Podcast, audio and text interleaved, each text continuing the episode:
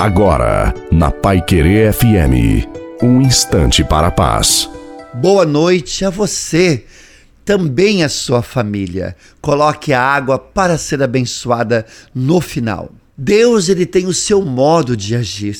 Para aceitar o agir de Deus, precisamos orar, estar na graça, perseverar e ser obedientes à Sua palavra. Deus nos deu sabedoria, dons, força que não podem de forma alguma serem desperdiçados. O nosso coração é feito de urgências, mas o agir de Deus em nossa vida acontece pelas esperas, pela nossa paciência, pelas nossas orações e pela nossa perseverança. Não adianta passar na frente de Deus pelo medo, pela preocupação de não conseguirmos ou pelo nosso desespero.